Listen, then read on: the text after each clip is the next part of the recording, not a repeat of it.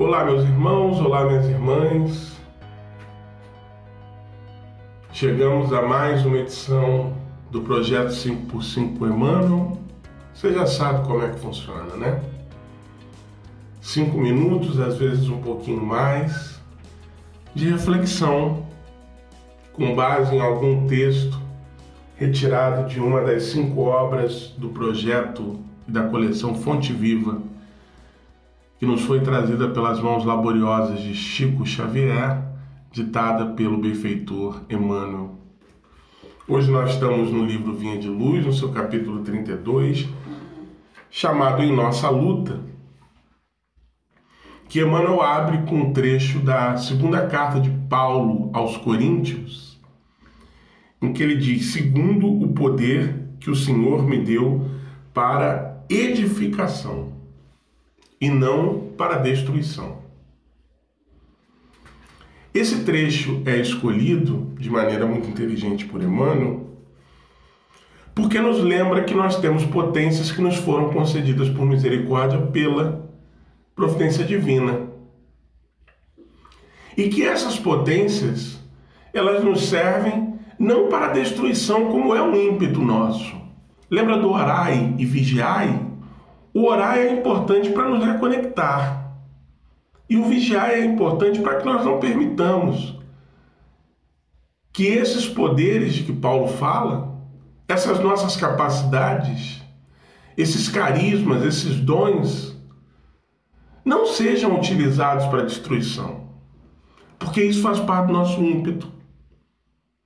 Quando nós nos deparamos com um familiar que é mais endurecido, a gente chama de cabeça dura, a gente tem um ímpeto de dizer o seguinte: ah, quer saber? Ele que se dane. Eu vou deixar ele se ferrar para ele descobrir que ele está errado. Às vezes, diante de um colega de trabalho que a gente tenha menos simpatia, chegamos mesmo até a pensar: quer saber? Vou aproveitar agora esse momento de isolamento, distanciamento. As reuniões são todas virtuais. Agora mesmo é que eu não vou falar com aquela pessoa. Não vou perguntar se ela está bem, como é que ela está, se ela precisa de alguma coisa. Não, deixa para lá. Nós temos assim uma naturalidade para focar as nossas potências nesse conceito de ruptura, de quebra. Mas não é para isso que nós recebemos tudo isso que a providência divina nos assessorou. Nós temos uma intolerância cristalizada já dentro da gente, diz Emmanuel. E uma intolerância que reclama destruição. Mas na realidade, Paulo de Tarso nos responde com muita propriedade. E por isso a escolha desse trecho. Não estamos na obra do mundo para aniquilar o que é imperfeito, mas para completar o que se encontra inacabado. Olha como são duas formas de ver bastante distintas. Nós não estamos aqui para simplesmente dar cabo, dar por encerrado aquilo que é imperfeito como co-criadores do Pai, nossa função enquanto buscamos a nossa própria ascensão é aperfeiçoar aquilo que ainda não está pronto.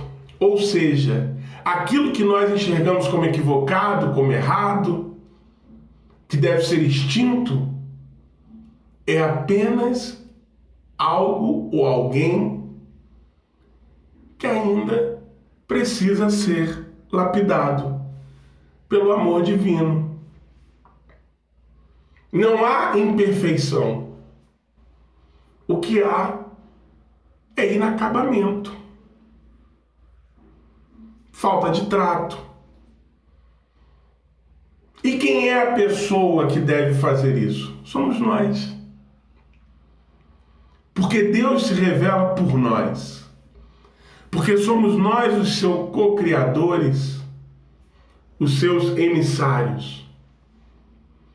E para que façamos isso de forma bem feita, não há caminho mais indicado do que começarmos a ajustar o que está inacabado dentro de nós, através da reforma íntima. Só assim poderemos fazer valer a nossa condição verdadeira de herdeiros desse Pai que é justo, divino e amoroso, sem cessar.